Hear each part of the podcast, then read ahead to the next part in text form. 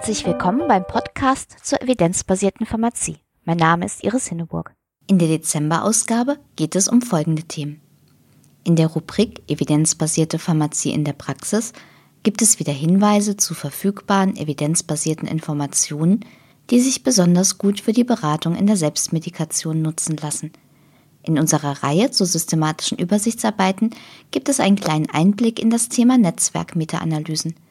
Und weitere interessante Neuigkeiten finden Sie im Blick über den Tellerrand.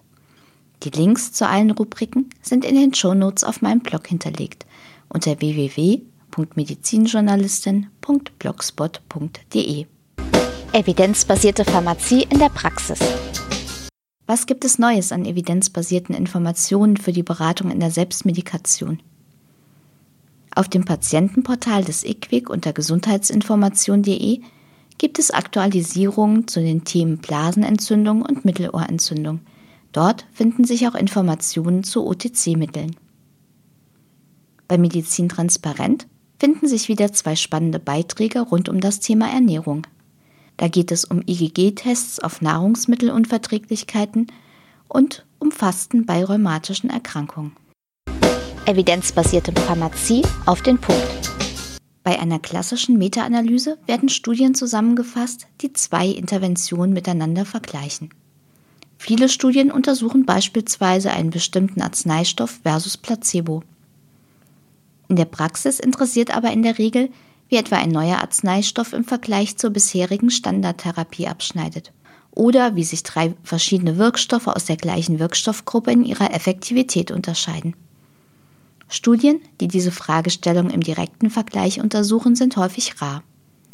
Deshalb wurden statistische Verfahren entwickelt, mit denen auch indirekte Vergleiche möglich sind. Solche Verfahren kommen in Netzwerk-Meta-Analysen zum Einsatz. Der Name erklärt sich leicht, wenn man sich die grafische Darstellung der Vergleiche ansieht. Eine entsprechende Grafik habe ich in den Shownotes auf meiner Homepage hinterlegt.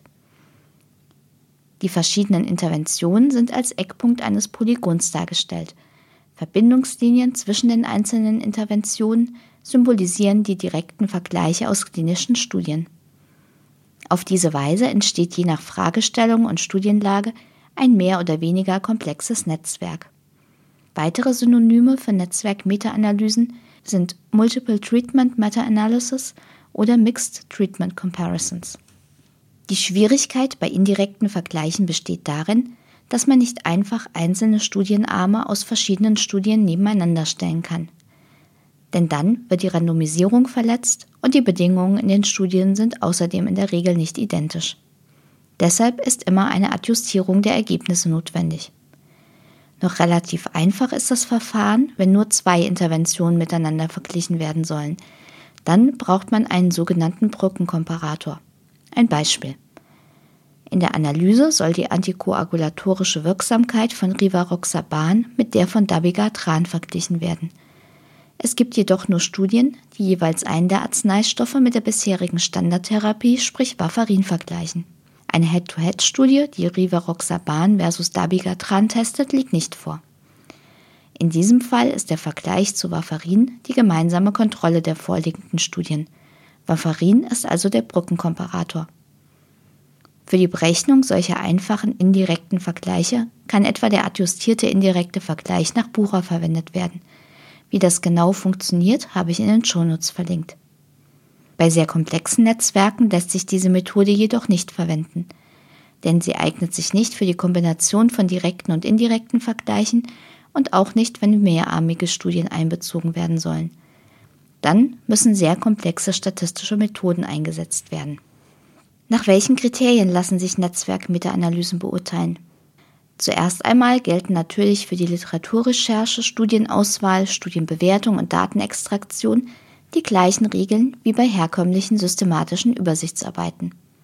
Darüber hinaus sollten die Autoren aber auch ausreichend begründen, warum überhaupt indirekte Vergleiche notwendig sind. Denn die Sicherheit der Aussagen liegt immer niedriger als bei direkten Vergleichen.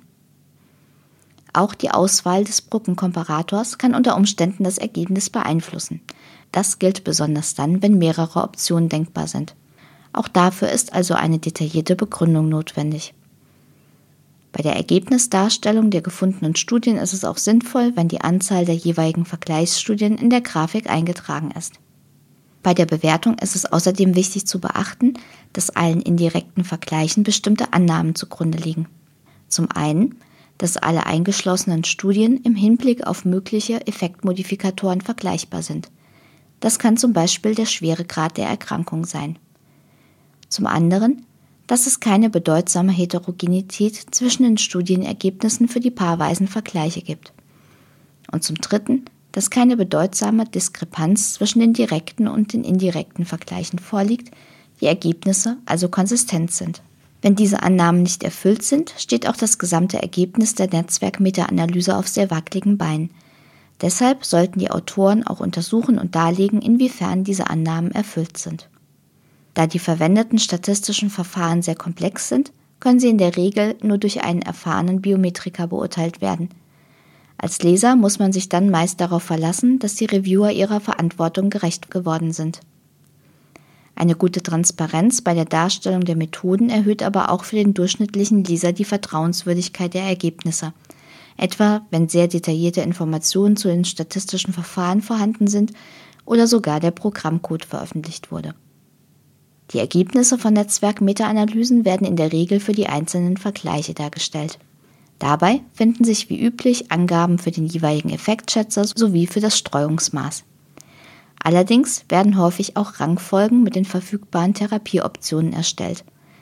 Dabei sollte man aber nicht aus den Augen verlieren, dass die Rangfolge keine Aussage darüber erlaubt, ob die Therapie tatsächlich einen klinisch relevanten Effekt für den Patienten liefert. Wie lässt sich jetzt die Qualität der Gesamtevidenz beurteilen?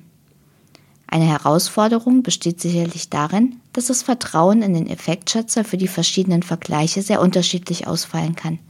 Relevant wird es etwa dann, wenn eine Intervention eine höhere Rangfolge einnimmt, die zugrunde liegende Evidenz aber schlechter ist als bei Interventionen mit einem niedrigeren Rang. Zwei verschiedene Ansätze in solchen Situationen zu einer Einschätzung zu kommen, habe ich in den Shownotes verlinkt. Insgesamt gibt es derzeit sehr viele Forschungsaktivitäten zu methodischen Aspekten von Netzwerkmeta-Analysen.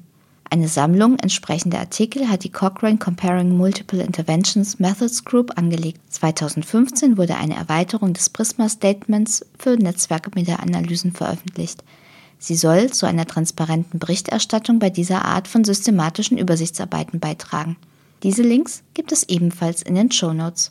Mit dieser Folge endet die Reihe zu systematischen Übersichtsarbeiten. Ich hoffe, die Erkundungen waren für Sie spannend und haben einige neue Erkenntnisse gebracht. Über den Tellerrand. Das Thema Krebsfrüherkennung spielt auch bei der Beratung in der Apotheke immer wieder eine Rolle.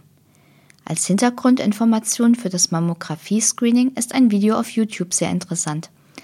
Gilbert Welch, der sich seit vielen Jahren mit dem Thema Überdiagnosen beschäftigt, stellt darin seinen Artikel vor, der im Oktober in, im New England Journal of Medicine zum Thema erschienen ist. Randomisierte, kontrollierte Studien sind wichtig für den Nachweis der Wirksamkeit von Arzneimitteln.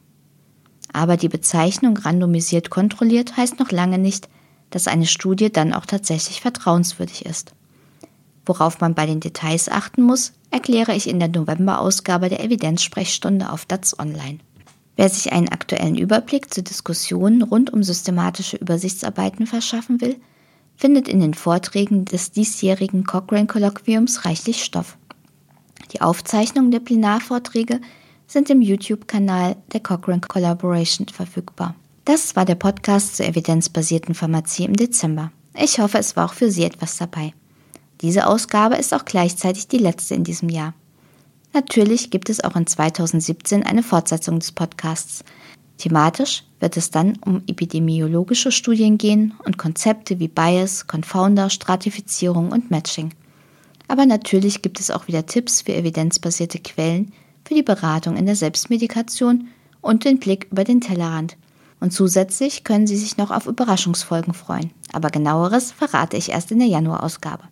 Vielen Dank fürs Zuhören in diesem Jahr und ich hoffe, dass Sie auch in 2017 wieder dabei sind. Bis dahin alles Gute und bleiben Sie schön kritisch. Sie hörten den Podcast Evidenzbasierte Pharmazie von Iris Hinneburg. Wenn Sie Fragen, Anmerkungen oder Kritik äußern möchten, freue ich mich über eine Nachricht an medizinjournalistin.gmx.net oder einen Kommentar auf meinem Blog unter www.medizinjournalistin.blogspot.de.